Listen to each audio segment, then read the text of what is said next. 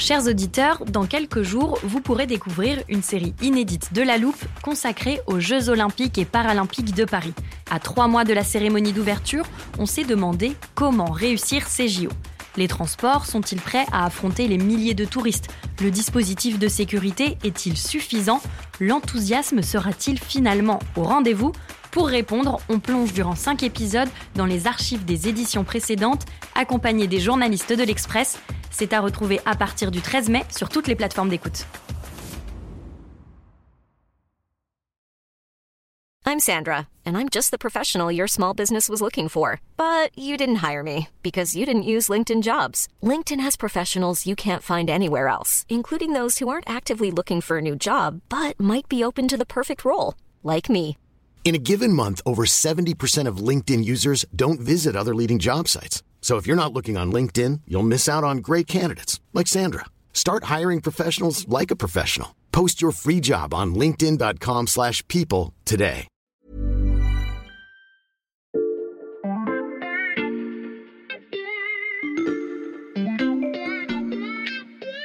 Salut, c'est Xavier Yvon. Nous sommes le jeudi 12 janvier 2023. Bienvenue dans La Loupe, le podcast quotidien de l'Express. Allez, venez, on va écouter l'info de plus près. Parmi les titres que l'équipe de La Loupe a envisagés pour cet épisode, il y avait aussi de vieux adages. Un mal pour un bien, ou d'un mal sort toujours un bien. Car si la pandémie de Covid-19 a fait des ravages dans le monde, tuant à ce jour plus de 7 millions de personnes, elle a aussi provoqué des progrès scientifiques. Le premier d'entre eux tient en trois lettres que nous connaissons tous désormais très bien.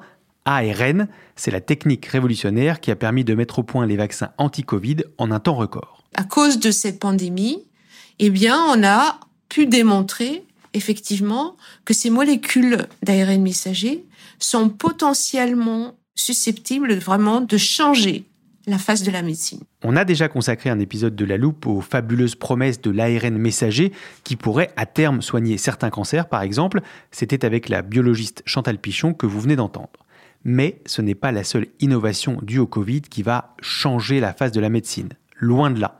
Grâce à ce que les scientifiques ont développé pendant la crise, les épidémies de demain seront mieux suivies et même notre santé au quotidien se trouvera améliorée. Dans cet épisode, il sera question d'eau usée, d'antennes de téléphonie, et vous apprendrez comment l'oxygénothérapie à haut débit pourrait un jour vous sauver la vie.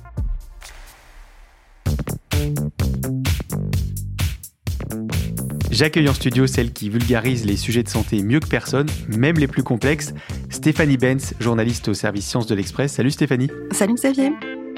L'idée de recenser les innovations que nous devons au Covid t'est venue en, en lisant le livre d'une spécialiste que tu m'as conseillé de contacter. Je m'appelle Anne-Claude Crémieux, je suis professeure de maladies infectieuses à l'hôpital Saint-Louis, membre de l'Académie de médecine et de l'Académie des technologies et auteur d'un livre qui vient de paraître qui s'appelle Les Français ont le droit de savoir sur les crises et notamment évidemment le Covid.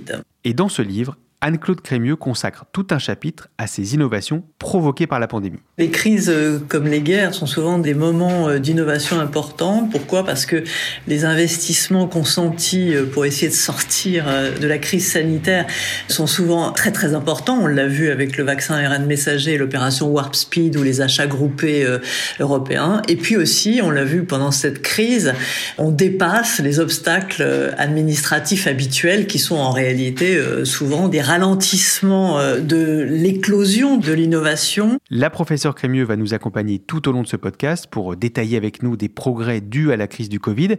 Et ces progrès, Stéphanie, ils ont tous un point en commun. Effectivement, elles ont un point commun, c'est que toutes ces techniques existaient déjà avant la pandémie.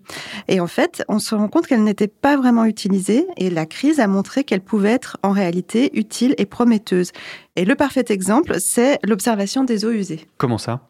Alors, surveiller les eaux usées, cela permet de détecter des virus ou des bactéries qui sont excrétées par les selles ou les urines des personnes infectées. Mmh. C'est pas du tout nouveau. En fait, c'est utilisé depuis les années 30 pour surveiller la polio dans les stations d'épuration. Mmh. Au début de la pandémie, je ne sais pas si tu t'en souviens, Xavier, on n'avait pas assez de tests pour suivre l'évolution du virus. Et c'est là qu'un chercheur français, Vincent Maréchal, a eu l'idée d'utiliser cette même technique pour suivre l'évolution du coronavirus. Mmh. Il a donc pris contact avec Haute-Paris et il a monté tout un projet de recherche qui s'appelle Aubépine et qui a montré toute son efficacité. Par exemple, à l'été 2020, on s'en souvient, les taux de contamination du Covid se sont effondrés après la fin du confinement. Et les rassuristes nous racontaient que l'épidémie était finie, qu'il n'y mmh. aurait pas de deuxième vague, etc., etc. Mais Vincent Maréchal et son équipe, eux, ont vu dès le mois de juin que le virus recommençait à circuler dans les eaux usées. Et donc, ils ont alerté très rapidement sur le fait qu'on risquait effectivement d'avoir une deuxième vague. Et à l'époque, est-ce qu'ils ont été écoutés? Personne ne les a crus. En réalité, les autorités leur ont dit euh, merci, mais on ne sait pas quoi faire de vos informations. Mhm. Et en fait, petit à petit, on s'est rendu compte de l'utilité de scruter les égouts. Parce qu'effectivement, il y a eu la deuxième vague, donc ça a montré qu'ils avaient raison. Et euh, finalement, Aubépine a réussi à avoir des crédits pour suivre jusqu'à 200 stations d'épuration.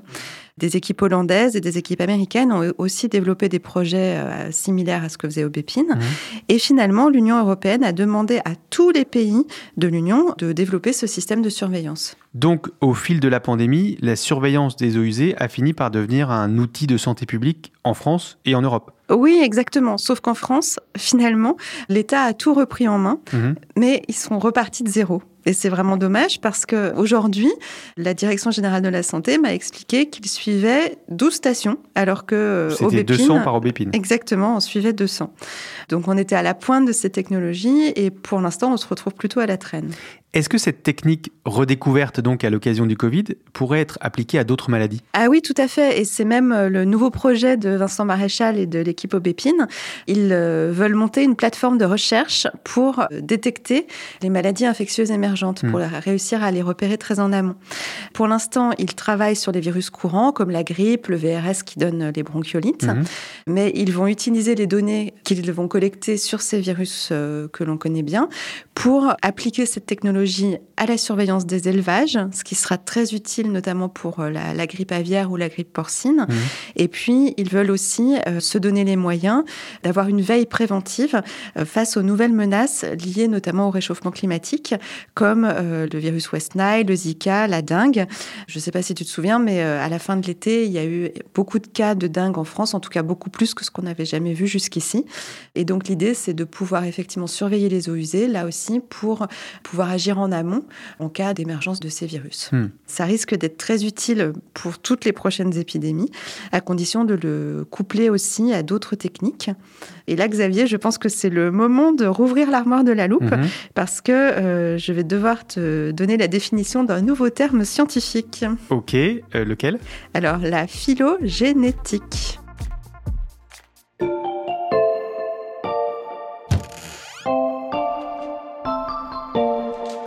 Je cherche l'étagère du vocabulaire médical. C'est surtout toi qui l'as rempli, Stéphanie. Hein. C'est bon, il reste de la place, je t'écoute. Alors attends, d'abord, Xavier, est-ce que tu es vraiment au point sur les variants et les sous-variants du Covid? Alors, à force de faire des épisodes sur le sujet avec toi, euh, oui, je pense. Euh, je peux te citer les variants alpha, bêta, gamma, delta, omicron, et c'est BA1, 2, 3, 4, 5 même, je crois. Je peux même te donner le petit dernier, XBB.1.5 pas mal, Xavier. Euh, tout le monde n'est peut-être pas aussi calé, mais tout le monde a entendu parler de la majorité de ces variants. Et si on connaît aussi précisément l'arbre généalogique du SARS-CoV-2, mhm. c'est grâce à une discipline qui était jusque-là très confidentielle, voire même totalement inconnue du grand public. La phylogénétique, donc. Voilà, exactement. La phylogénétique, c'est l'analyse du génome des virus. On séquence leur ADN et on observe les différences que le, on peut trouver entre le, le génome de tel variant ou de tel autre variant. Et c'est grâce à cette discipline que l'on a pu, par exemple, mener l'enquête, en tout cas commencer l'enquête sur euh, l'origine du virus, mhm. que l'on sait euh, quand et où de nouveaux variants se propagent. Et euh, la phylogénétique aide même aussi les chercheurs, dans une certaine mesure, à proposer des modélisations plus précises de l'évolution de l'épidémie. Merci Stéphanie. Je range cette définition. Je, peux refermer l'armoire? Alors non, laisse ouvert parce que j'aurai encore un terme à ajouter tout à l'heure. Hmm. Mais pour finir sur la phylogénétique, ce qu'il faut comprendre, c'est qu'au démarrage de la pandémie, le monde n'était pas du tout organisé pour ça. Bon, évidemment, comme on l'a dit, on n'avait pas assez de tests PCR et on ne savait pas à qui les donner pour les séquencer. Et puis finalement, tout le monde s'y est mis et on a vu que même des pays comme l'Afrique du Sud notamment ont été très importants euh, dans l'utilisation du séquençage des virus puisqu'ils ont pu nous alerter sur euh, l'arrivée d'Omicron. Hmm. Et désormais, cet aspect de séquençage est organisé au niveau mondial par l'OMS donc c'est vraiment une avancée majeure et c'est d'ailleurs ce qu'Anne-Claude Crémieux explique dans son livre. C'est la première fois qu'on suit en direct, grâce au progrès de la génomique, l'évolution de ce virus et qu'on comprend, finalement, on est capable d'analyser les vagues euh, pandémiques et on s'est aperçu, contrairement à ce que tous les scientifiques pensaient, qu'un virus pandémique était capable d'évoluer de façon extrêmement rapide. Et ça, c'est vraiment complètement nouveau. Avant, on pensait pas que les trois vagues de la pandémie de 1918 pouvaient être liées à une mutation euh, du virus parce que c'était trop rapide. Et en fait, euh, cette crise a montré à quel point un virus pandémique était capable de s'adapter euh, rapidement, euh, au fond, à l'environnement, de façon à préserver ses capacités à se transmettre et à infecter un grand nombre de personnes. Et donc le développement de cette discipline comme l'observation des eaux usées, c'est une arme supplémentaire contre les prochaines épidémies. Tout à fait. Et ça ne s'arrête pas là. Anne-Claude Crémieux ajoute dans son livre un autre outil, mmh. l'épidémiologie par les téléphones portables. Encore une fois, ça existait déjà avant. Ça a été utilisé une fois avant le Covid en Afrique. Et une étude donc euh, menée en Afrique avait montré tout l'intérêt et toute l'efficacité de, cette technologie. Mmh. Et là, en fait, avec le Covid, on l'a utilisé à plus grande échelle en recourant aux données des antennes de téléphonie mobile pour pouvoir suivre les mouvements de population, à la fois en termes de géographie et en termes de volume, de contact en fait entre les gens. Ça a permis d'affiner les prévisions des épidémiologistes et des modélisateurs.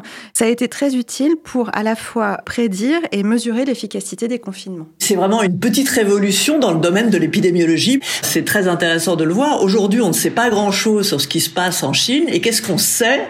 Sur quoi les scientifiques, y compris de Hong Kong, hein, essayent de s'appuyer? Bah, à ce qu'ils observent en termes euh, d'interaction entre les personnes récupérées par la téléphonie mobile. Donc voilà, deux innovations. Une première qui nous aide à comprendre le comportement euh, du virus, une deuxième qui nous aide à comprendre le comportement des individus pendant une pandémie. Et finalement, on s'est rendu compte que ces innovations, elles ont trouvé une application très rapidement en dehors du Covid. Ça a été avec la variole du singe. Mmh les chercheurs se demandaient pourquoi est-ce que tout d'un coup on avait observé un essor euh, de ce virus en dehors des pays où il était endémique en Afrique. Mhm. On ne savait pas si c'était lié à des mouvements de population et donc là, euh, c'est les, téléphones portables qui peuvent donner des indices. On ne savait pas non plus si ça pouvait être lié à une évolution du virus lui-même. Et là, euh, on a vu que des chercheurs du Missouri ont montré qu'il y avait eu une évolution du génome du virus du monkeypox. Alors on ne sait pas encore si c'est ça qui a provoqué les l'épidémie dans les pays occidentaux ou pas. Mais en tout cas, on voit que euh, toutes ces innovations nous font progresser pour mieux connaître les virus, mieux euh, anticiper les épidémies et donc, à terme, mieux les contrôler. Ça, Stéphanie, c'est pour les progrès globaux des chercheurs, ceux qui permettent de mieux comprendre l'origine d'une épidémie, par exemple. Mais vous allez l'entendre, les enseignements du Covid vont aussi changer des choses lors de vos visites chez le généraliste.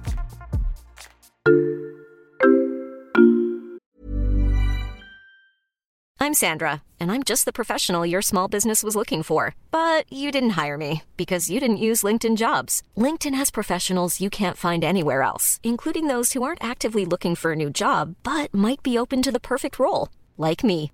In a given month, over 70% of LinkedIn users don't visit other leading job sites. So if you're not looking on LinkedIn, you'll miss out on great candidates like Sandra. Start hiring professionals like a professional. Post your free job on linkedin.com/people today.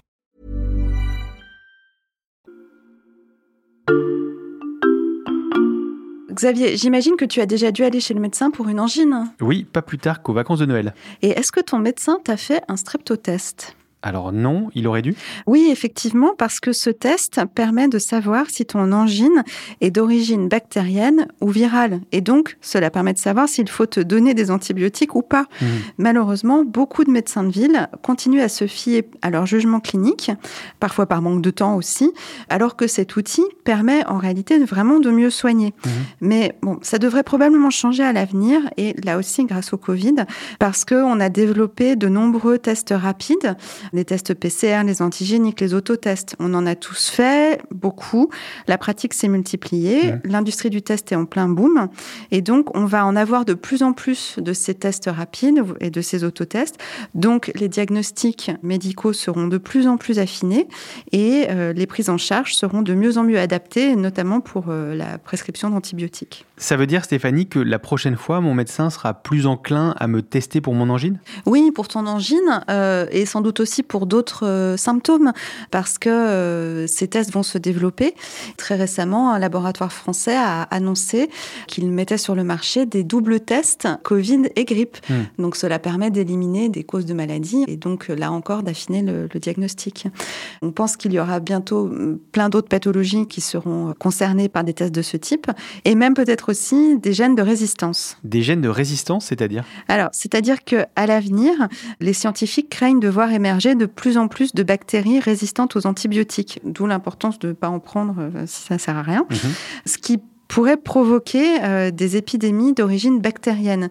C'est une prévision effrayante, mais euh, tout à fait sérieuse, qui a été euh, tirée d'un rapport récent rédigé par les membres de six académies médecine, sciences, technologie, agriculture, vétérinaire et pharmacie. Hmm. C'est pas rien. Hein. Et donc, pour pouvoir maîtriser ces épidémies de bactéries résistantes, il faudra absolument réussir à la détecter, et ce sera d'autant plus important pour pouvoir adapter les traitements. Et donc, on pense que effectivement, les tests rapides seront très utiles dans ce domaine. Mais il n'y a pas que la médecine de ville qui va changer grâce au Covid, Xavier, il y a aussi la prise en charge à l'hôpital. Et comment ça? Alors, je vois qu'il reste de la place dans l'armoire à côté de phylogénétique, donc je te propose d'y ranger oxygénothérapie à haut débit. Et ensuite, je t'expliquerai pourquoi c'est encore une fois un progrès lié au Covid. Je suis tout oui.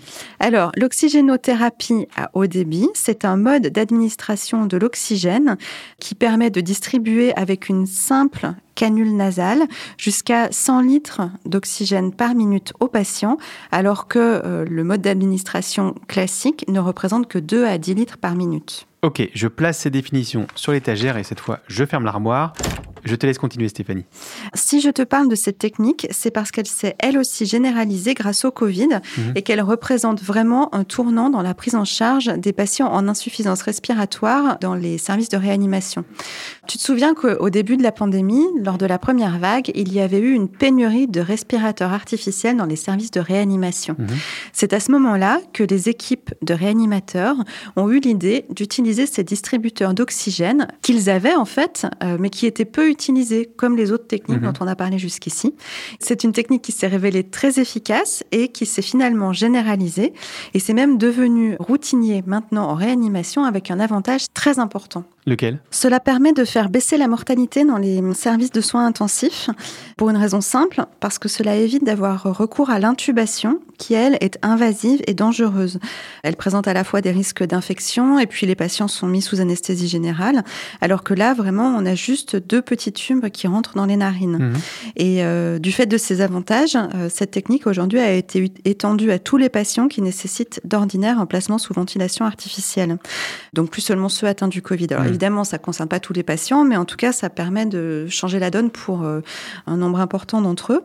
Un chef de service de réanimation nous disait même qu'il y avait vraiment eu pour lui un avant et un après euh, l'utilisation de cette technique. Stéphanie, on approche de la fin de ce podcast et je voudrais revenir sur ce que tu nous as dit tout à l'heure à propos de la surveillance des eaux usées. La reprise en main par l'État a ralenti le rythme du progrès. Est-ce qu'il y a un risque qu'une fois la crise passée, on arrête de développer toutes ces innovations dont on vient de parler Bien sûr, ce risque existe et euh, d'ailleurs c'est un autre des points communs euh, mhm. à, toutes ces technologies. Elles ont besoin de financement, d'accompagnement parce que beaucoup en sont encore au stade de la recherche et donc il faut accompagner cette recherche. Mhm.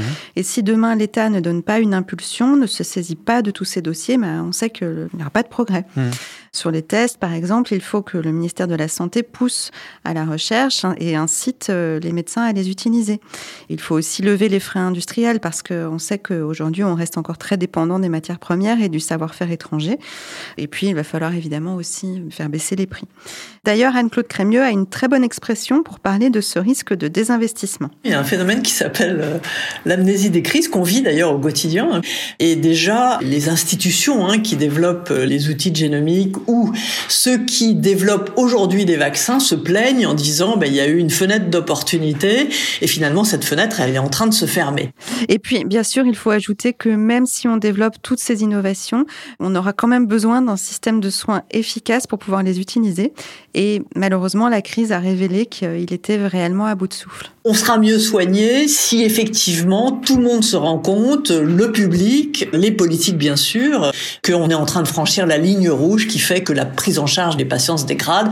Et euh, toutes les innovations du monde ne vous sauveront pas si vous n'avez pas de place en réanimation, même si euh, la réanimation a fait des progrès spectaculaires. Toutes les innovations du monde ne vous sauveront pas si vous n'avez pas de place en réanimation. On continuera de sculpter l'état du système de santé français avec toi Stéphanie. Merci. Merci Xavier. Stéphanie Benz, spécialiste santé de l'Express. Merci aussi à Anne-Claude Crémieux, professeure en maladies infectieuses à l'hôpital Saint-Louis à Paris. Pour lire les dernières analyses de la rédaction sur la crise du Covid, rendez-vous sur l'express.fr, accessible sur abonnement numérique. Il ne coûte qu'un euro le premier mois en ce moment, alors, chers auditeurs, profitez-en. Pour ne rater aucun épisode de La Loupe, pensez aussi à nous suivre sur votre plateforme d'écoute favorite, par exemple Deezer, Apple Podcast ou Podcast Addict. Cet épisode a été monté par Ambre Rosala et réalisé par Jules Cro. Retrouvez-nous demain pour passer un nouveau sujet à La Loupe.